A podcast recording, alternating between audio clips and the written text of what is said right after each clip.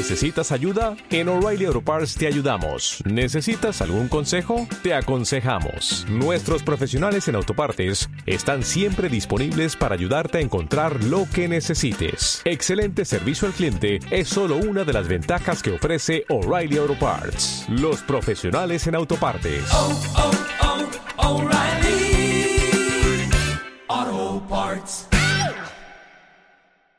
Del libro De Viuda a autora Yadira Aviña Kik, publicado en marzo de 2019. Capítulo 1. La vida es un instante maravilloso, tan nuestro, tan cotidiano, que a veces se deja de ver. Sabes que estás vivo, pero la rutina te envuelve y el valor se invierte. El tiempo se dedica más a lo que menos importa.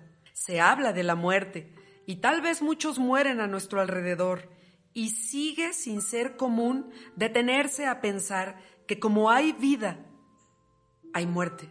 Está la idea de siempre creer que después habrá tiempo, y no es así. Solo la eternidad tiene el tiempo a sus pies, pero nosotros somos simples mortales. Miércoles.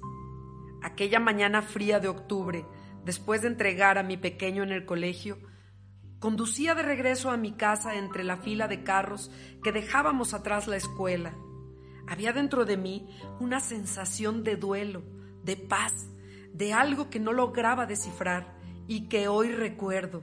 Era como si me estuviera despidiendo, como si todo a mi paso me mirara con ojos de benevolencia por lo que iba a suceder.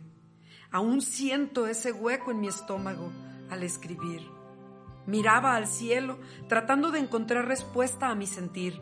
Percibía en los árboles, en las aves, en el aire, una complicidad que me envolvía con amor, pero no lograba descifrar. Mientras conducía, recordé que un par de días antes había escuchado por radio una entrevista de la autora de un libro que me había llamado tanto la atención que me detuve y me quedé sin bajar del auto hasta que la entrevista concluyó. Y motivada por leer su libro, anoté el nombre del mismo y el nombre de la autora. Y me dije que iría a comprar ese libro cuanto antes. En ese momento recordé que no lo había comprado y sentí la necesidad de hacerlo. Lo compré solo unos días después, cuando mi vida había dado un vuelco y ya en serio lo necesitaba. Me estacioné finalmente en mi destino. Entré a mi salón donde tomaba clases de francés, invadida aún de esa sensación que no sé explicar, una especie de nostalgia. Traté de integrarme a mi grupo y concentrarme. En los años que tenía en mi curso nunca recibí una visita. Sin embargo, ese día, de pronto, tocaron a la puerta y alcancé a escuchar mi nombre y me sobresalté. Enseguida salí y mi sorpresa fue ver a mi esposo. Tenía una sonrisa dibujada en su rostro. Digo en su rostro porque era todo su rostro iluminado de una extraña alegría y no solo en sus labios. De la mano me llevó hacia la calle. Yo intrigada le pregunté qué hacía ahí, si pasaba algo, ya que en todo el tiempo que estuve jamás él había ido. Me dijo, nada, no pasa nada, simplemente te vine a saludar. Yo le agradecí, me dio un gran abrazo y me dijo, al rato nos vemos, y partió. De regreso a casa, al pasar por la pluma de seguridad del fraccionamiento donde vivía, el vigilante me dijo algo inusual, algo como, que todo esté bien, señora. Yo agradecí y conduje a mi casa, en la que llevaba escasa una semana y media viviendo. Me estacioné e inicié mis labores. Sabía que mi esposo no vendría a comer, así que cociné para mi hijo y para mí. Todo era cotidiano. Pasé por mi hijo a su escuela, comimos, platicamos, lo llevé a sus clases de tenis como diario lo hacía. Yo me regresé a mi casa como siempre lo hice, para leer por la tarde. Una vez que estuve sola, me pregunté cuál era esa sensación que me invadía e intenté descubrir lo que exactamente sentía. y enseguida supe que era una sensación de pérdida, de muerte. Sentí que todo el lenguaje silencioso del ambiente me hablaba de muerte. Recé y pedí a Dios me cuidara. Le dije, no sé qué es lo que siento, pero te ruego que me protejas y me dejes vivir. Tengo un hijo de solo 12 años que me necesita. Te lo ruego, Señor. Después recé, hice oración por mi esposo y pedí por nuestro matrimonio. Al terminar, hablé en voz alta. Dije, dame la fortaleza para salir adelante y poder soportar el dolor. Jamás entendí por qué dije eso. Me levanté de la esquinita de la cama donde estaba sentada, me dirigí a mi vestidor, apenas levanté el brazo para acomodar unas bolsas cuando oí una voz dentro de mí que me dijo, viuda, te vas a quedar viuda. Yo, con voz fuerte y sacudiendo la cabeza, me volteé tratando de entender qué pasaba y pregunté, ¿qué? ¿De qué hablas? ¿Por qué dices eso? Y volví a escuchar. Él ya te vio. Y tuve una imagen en blanco y negro de tres personas sentadas alrededor de una mesa. La promesa hasta que la muerte nos separe que incluso memorizamos, entre otras promesas, para que no se nos olvide decirla, es tan clara y contundente y es tan fácil memorizarla que al decirla después olvidamos que así será. Cuando la muerte del cónyuge llega tan inesperada como violenta, es sentir una sacudida con tal fuerza que de pronto todo cambia sin previo aviso es una sensación de caer de un precipicio al vacío. Todo lo que te rodeaba ya no es conocido. Lo que antes hacías ya no lo recuerdas. Ni lo que comías te sabe igual. Enfrentar su inesperada muerte fue por un tiempo anestesia en mis venas.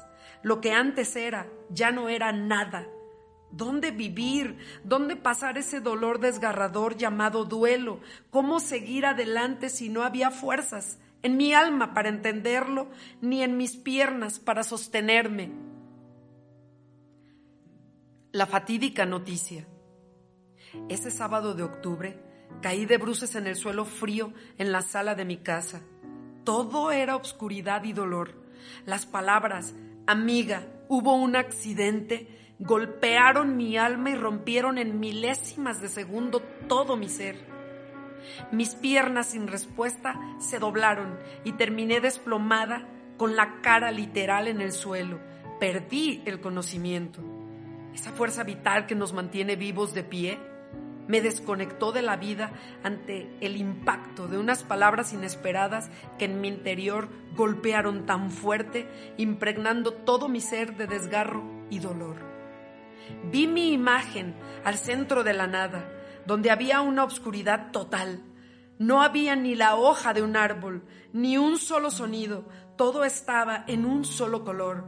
Por instantes creo toqué el vacío del fondo de la vida, la terrible soledad del mortal, y sentí el desprendimiento terrible de una parte mía. De hecho, sentí que una parte de mí me fue arrancada sin piedad. En medio de todo el caos, en mi interior alcancé a ver una luz. Era una lamparita encendida con una luz trémula, pero súper brillante, que me encandilaba. Solo veía que estaba sostenida por una manita, y cuando pude ver mejor, era la manita de mi pequeño y único hijo, asustado, en medio de la nada. Entonces, de golpe, una gran fuerza me hizo tratar de ponerme de pie.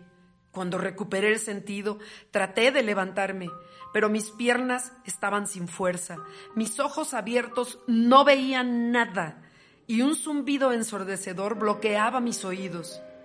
Confieso que no encontraba la forma de continuar. No sabía por dónde empezar. Traté de guardar silencio para que mi hijo no supiera la terrible noticia. Porque en mi alma había una esperanza de encontrar a su papá con vida. No sabía ni dónde se encontraba el cuerpo sin vida de mi esposo, ni en qué carretera había sido atropellado. Llegar a donde moraba era lo único que yo deseaba. Tal vez oír sus últimas palabras, tal vez darle la bendición aún con vida. Pero al llegar no había nada que hacer. La única forma de llegar al lugar era en helicóptero, pues la carretera era un caos. Totalmente aturdida de dolor, recordé que una semana antes los dos estuvimos cerca de un helicóptero que estaba en exhibición y tú me dijiste, súbete para tomarte una foto. Yo te contesté que no, que jamás me subiría a uno porque me daban miedo. Y entonces me dijiste, te prometo que voy a hacer que un día te subas a uno. y cumpliste. Soplaba el viento de octubre, caía la tarde, y yo volaba en el helicóptero para llegar a ti. Volaba tan cerca de las nubes y tan cerca del cielo. Sentía que flotaba en el aire confundida y deseaba creer que quizá podría hasta rozar con tu alma que ya era libre. Iba tan muerta como tú te encontrabas a la orilla de esa carretera. Iba tan confundida, tan impactada, que no podía dar crédito de lo que pasaba. Sobrevolando en la zona, a lo lejos se veía una sábana blanca que cubría tu cuerpo ya sin vida, descansando sobre un puñado de tierra a la orilla del camino. Al bajar del helicóptero, caminé entre la mentira, el encubrimiento y el silencio que me abrían el paso para llegar a darte la despedida. Me acerqué a ti, retiré la sábana que te cubría y quedó al descubierto tu rostro salpicado de sangre y manchado de tristeza, tus ojos totalmente abiertos, con una mirada de sorpresa ante tu repentina partida. Me miraron ya sin expresión, pero me dijeron tanto. Te vi tan solo, ahora eras tan indefenso. Quise sacarte de ahí, pero eso jamás habría sido ya posible. Te pedí perdón por lo que hubiera hecho y te hubiera dañado, y te repetí lo que muchas veces hablamos tú y yo, que tú conmigo no tenías ninguna deuda de nada, que todo en vida estuvo olvidado y saldado, que ahora fueras a encontrarte con Dios, a descansar en paz. Te hice una promesa que estaba segura te daría descanso y que sé te llevaste en tu viaje a la eternidad. Me acerqué a ti y te dije, vete en paz, te prometo que a nuestro hijo nunca le faltará nada y que lo haré un hombre de bien. Después te di mi bendición. Te di mi bendición y ahora, ¿quién nos la daría a tu hijo y a mí? Me fui del lugar dejando a tu lado mi alma confundida y tan destrozada como tu cuerpo. Volví a la casa llena de luto y me vestí de negro. Por la mañana era tu esposa y esa noche ya era una viuda. Busqué la ropa con la que vistieran tu cuerpo sin vida. Después busqué las palabras con las que debía hablar con mi pequeño, que suavizaran el golpe de lo que escucharía, para decirle que su papito con el que había hablado hacía unas horas y le había dicho que vendría por nosotros para llevarnos al cine, había muerto. Salí de la casa y sola caminé hacia la casa de mi amiga donde se había quedado mi hijo a su cuidado, mientras yo fui a la escena del accidente. Salió y sus ojos contenían las lágrimas, porque todo aquel revuelo debió hacerlo enterarse de algo. ¿Qué hablé con él? ¿Qué le dije? ¿Cómo se lo dije? Hoy, al escribir esto, traté de recordarlo, pero no lo logré. Solo recuerdo que él estaba tomado de mi mano mientras caminábamos rumbo a la casa para entrar en ella. ¿Cómo le podía explicar a esa criatura que yo no sabía hacia dónde seguir, que no sabía dónde elegir para vivir? Total, estaba igual. No tenía idea si tenía algo para vivir. Es más, no tenía ni ganas de vivir. Él lloró a gritos la muerte de su papito y su pregunta era, ¿dónde vamos a vivir? ¿Quién se hará cargo de nosotros? Lloraba ante sus primos que se habían desplazado ya de otra ciudad para estar con nosotros. Días antes había escuchado planes para comprar una casa, pero eso no llegó a consumarse. Por ello lloraba entendiendo que quizá no teníamos ni siquiera un lugar donde vivir. Pero el manto de la bondad celestial no se olvida de los desvalidos y en especial de los huérfanos. Es una ley eterna que siempre te ha de abrigar en los momentos más fríos y que siempre te ha de acompañar en los lugares más oscuros, donde los simples mortales no saben dar cobijo. De regreso a tu casa, madrugada del domingo a las 3 a.m. La noche caía y cubría con su velo de obscuridad todas mis dudas, todo mi desgarro. Solo el viento estaba a mi lado, silente, sigiloso, me abrazaba, me envolvía en esas alas translúcidas que me mantenían en pie. En mi camioneta, ya solos el conductor, que mi querida amiga y su esposo nos enviaron, mi hijo y yo recorríamos aquella oscura carretera para llevarte de regreso con nosotros a nuestra tierra y darle santa sepultura a tu cuerpo. En mi regazo llevaba la cabecita de nuestro hijo, que con lágrimas en los ojos me miraba y me preguntaba, ¿qué íbamos a hacer? ¿Dónde viviríamos? ¿Quién se encargaría de nosotros? Y yo solo podía responder que tuviera fe, que había una infinita misericordia que nos pondría los medios y que yo podría con todo, que no se preocupara. Mentía. Claro que le mentía, pues ni yo misma sabía cómo continuaría nuestra vida.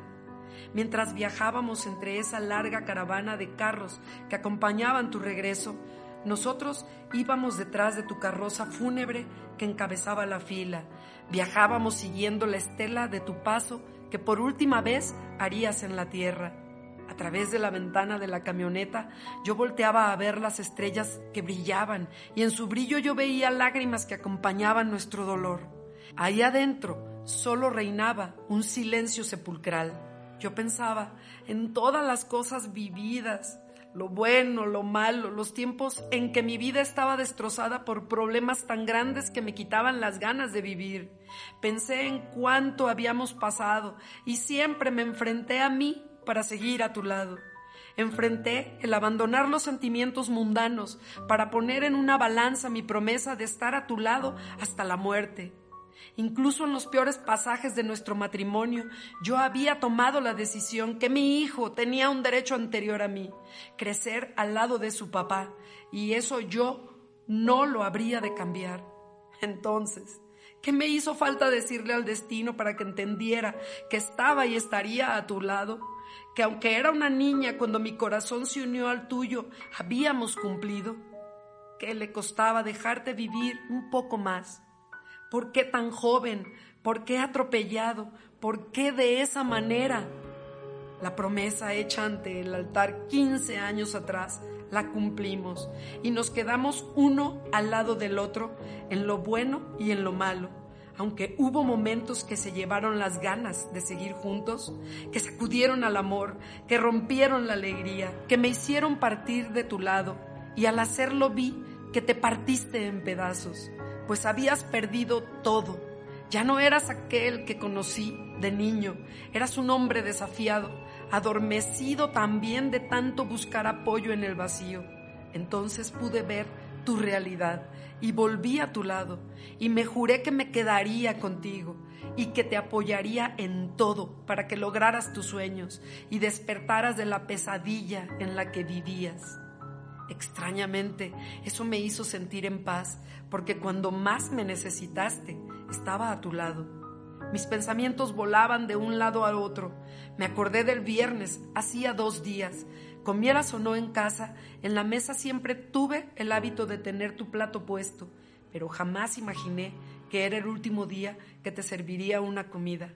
Sabía que no vendrías a comer y de pronto cambiaste de planes y comiste en la casa me llamaste y dijiste, voy a comer con ustedes.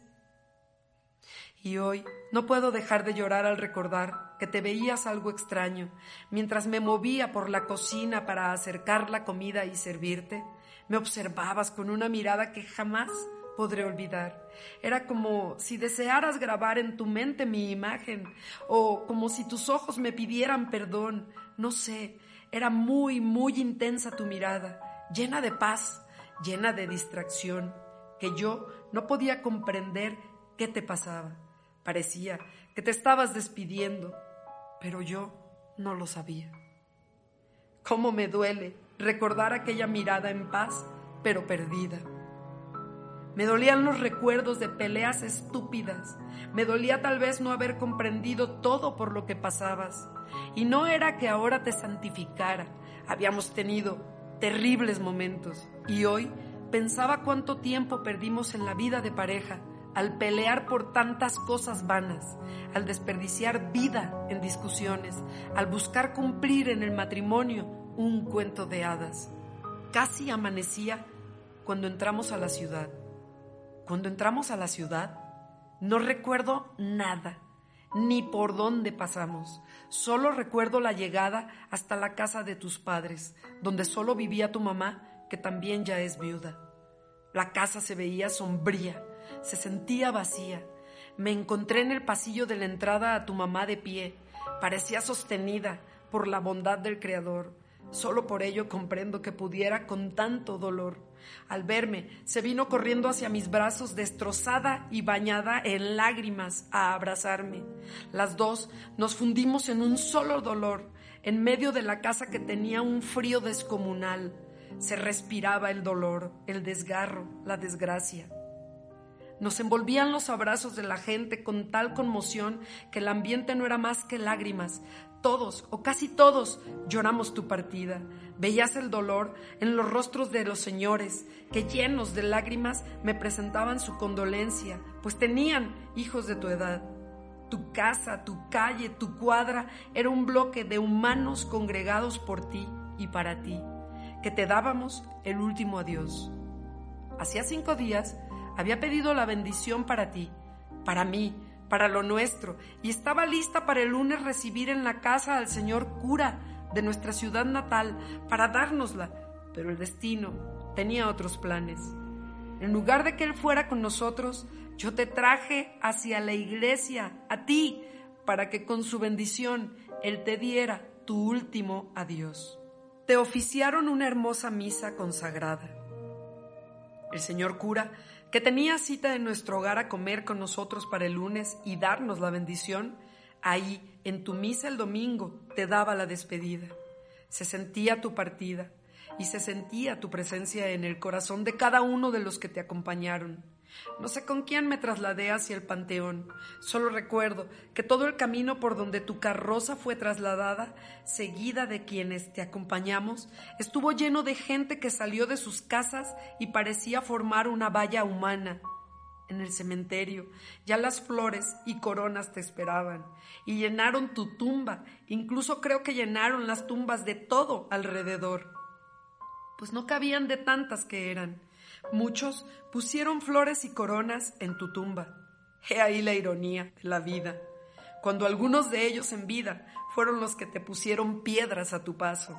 Tu cuerpo entró en ese hueco de tierra llamado sepulcro y con ello se selló el paso de tu vida en esta tierra. Lo primero que busqué entre los míos fue un lugar donde vivir. Pedí prestada una habitación de una casa familiar, que de hecho una parte es mía, mientras mi vida tomaba el rumbo. Al hacerlo, se me rechazó, diciéndome que no tenía dinero. Eso ni yo lo sabía y que empezaría a generar gastos de luz, agua, gas y cómo los pagaría. Entonces vivía en casa de mis padres mientras podía enderezarme. Vivir en su casa hacía posible tener donde vivir y mis padres fueron maravillosos. Entendieron mi dolor y ahí nos tuvieron a mi hijo y a mí dos meses. A veces, el golpe más bajo lo recibes no del destino, sino de otro ser humano. Son de las mayores lecciones que no he de olvidar, porque el impacto causado me dejó un aprendizaje. Cuando habían pasado menos de 15 días del novenario, la música sonaba a todo en la casa de mis papás, y yo me acerqué a donde estaba el reproductor del disco y lo apagué un miembro de mi familia que ahí vive, bajó las escaleras y con una frialdad descomunal me preguntó, ¿por qué quitaste la música? Lo hice, le dije, porque moría de dolor y no puedo escuchar música, porque me destroza. Ella se encogió de hombros al tiempo que volvía a encenderla y con una mirada fría me contestó, acostúmbrate. Entonces supe que hay un gran vacío de sentimientos en donde una persona que ya los comprende no cabe. Desde entonces, busco no vivir en la viudez de los sentimientos que hay alrededor, sino en el potencial del amor infinito. Los días transcurrían y en medio del dolor vas aprendiendo que tu dolor no es el dolor de nadie más, que la vida sigue y que nada ni nadie se detienen por ti. La palabra, acostúmbrate, que hacía unos pocos días me había dicho mi hermana, y que bañada en lágrimas me salí de la casa ese día hacia el panteón donde mi alma encontraba paz, me retumbaba en los oídos. Y aunque lo intentaba todo para acostumbrarme, cualquier labor era un reto. Mi hijo veía todo, lloraba en silencio la pérdida de su papá y la tristeza profunda de que su mamá no tenía elección, sino que solo sobrevivía. Un día me dijo, mamá, tú estás llorando la muerte de mi papá y no te enteras que yo aquí estoy vivo, que estoy a tu lado y que te necesito, que extraño estar contigo y comer tu comida. Ya no quiero vivir en la casa de los abuelos. Algo se alertó en mi interior y eso hice. Nos fuimos a una casa, él y yo solitos. Mientras él estaba en la escuela, yo estaba desbaratada, pero poniendo todo de mí. Caminé, partida en pedazos, solo sentía que era abrazada por un amor infinito. Prometí que lloraría, pero saldría de ahí y me quitaría esas vestiduras de dolor. Por unos meses sufrí tan profundo como jamás imaginé no comía, era un esqueleto, solo lloraba, pero siempre acompañada del bálsamo que me daba la oración, llena de fe y con la promesa de recuperarme para poder tomar mi lugar en este nuevo escenario, o tal vez para empezar a entender lo que vine a hacer a este mundo. Ni una sola vez cuestioné por qué me había pasado eso, porque lo entendía bien. Eso no me pasó a mí, fue a él a quien le pasó. Él era quien ya se había ido. Mi dolor profundo era la forma en que había muerto y me sobresaltaba cada segundo porque sentía el fuerte impacto que debió recibir con el golpe. Me sentía como estar a frente de ese cuadro que imagina un pintor cuando apenas empieza a hacer los bosquejos de su obra, sin que el observador sepa lo que va a crear la mano del pintor en cada pincelada. Así era como me veía. Todo era confusión. Sabía que había una obra que aún no estaba terminada y debía poner de mi parte para que los propósitos se cumplieran. Esas palabras que me dijo mi pequeño me acompañaron. Cada vez que algo me entristecía o salía tan mal que no podía soportar, recordaba su mirada, sus ojitos llenos de lágrimas y me repetía, recuerda a tu hijo, levántate, él te observa, si no sabes cómo, solo recuerda que es por Él. Poco a poco me imaginé siendo como una oruga en su capullo. Cuánto dolor deben sentir mientras todo su cuerpo se transforma en un nuevo ser. De manera intuitiva sentí que eso debía hacer y eso hice envuelta en el dolor más profundo que cubría por dentro y por fuera mi cuerpo y que me tenía maniatada, hice del dolor un capullo, me encerré el tiempo necesario, mientras curaba cada una de mis heridas, fui encontrando la manera de ir quitando los vendajes, mas donde aún había dolor, lo volvía a cubrir ya no encajaba en nada. Dicen que cada uno baila a su ritmo la vida, pero la música me era insoportable tanto como la vida, así que cubrí hasta mis oídos y juré bailaría ese vals de dolor hasta que lograra dar con la nota del son de mi nuevo comienzo. En verdad, es tan duro tratar de volver a ver con los ojos vendados, deseando encontrar lo que ya no existe. Por eso, el último vendaje que retiré fue el de mis ojos, pues ya me había acostumbrado a ver con los ojos de mi espíritu. Ahora, sin vendajes ni ataduras, salí a caminar. Mis ojos fueron limpiados y me permitieron ver los colores de la vida con toda su intensidad. Y quisieras, y quería compartir a mi alrededor cómo se ve desde una ventana diferente que la muerte se lleva mucho más a su paso de lo que imaginamos, que muere una persona y la entierras y con ella mucho más de la vida del que se queda muere. Todo cambia. Y ya nunca fui la misma. El escenario de mi antigua vida fue cambiado en su totalidad. La tragedia que sentí como un golpe en la espalda, que me sacó del camino y me dejó con las manos vacías, al principio no la entendía. Sentía que hasta el viento me empujaba a su paso haciendo estragos de mí. Pero el viento tiene a quien obedecer y su creador se vale de todo para hacernos llevar a donde él lo desea. Entonces vi que me empujaba para colocarme en mi camino y no dejarme tirada. Mis manos vacías fueron llenas de las más hermosas bendiciones. Mi promesa. Siempre hablaba al cielo, desde mi corazón, desde mi mente, desde mi voz, y ese día sentí el compromiso de transformar en fuerza todo lo que me pasara y dar lo que vine a dar. En ese instante me sentí totalmente renovada, fortalecida y plena. Quizá había pasado un año de todo, y un día, en la terraza de mi casa, elevé mi mirada al cielo y con la mano en mi corazón en señal de promesa, juré le encontraría el sentido a ese nuevo capítulo de mi vida, salir adelante y dejar que los propósitos para los que estoy aquí se cumplieran. Con una sonrisa de complicidad dije, Dios mío, te prometo que voy de viuda a huevuda. Con esa expresión me comprometía a no vencerme ante el reto que venía para mí y sellaba mi promesa ante quien me dio la vida y a su vez ante el que había partido ya para su descanso eterno y con todo el entusiasmo daría todo por mi hijo.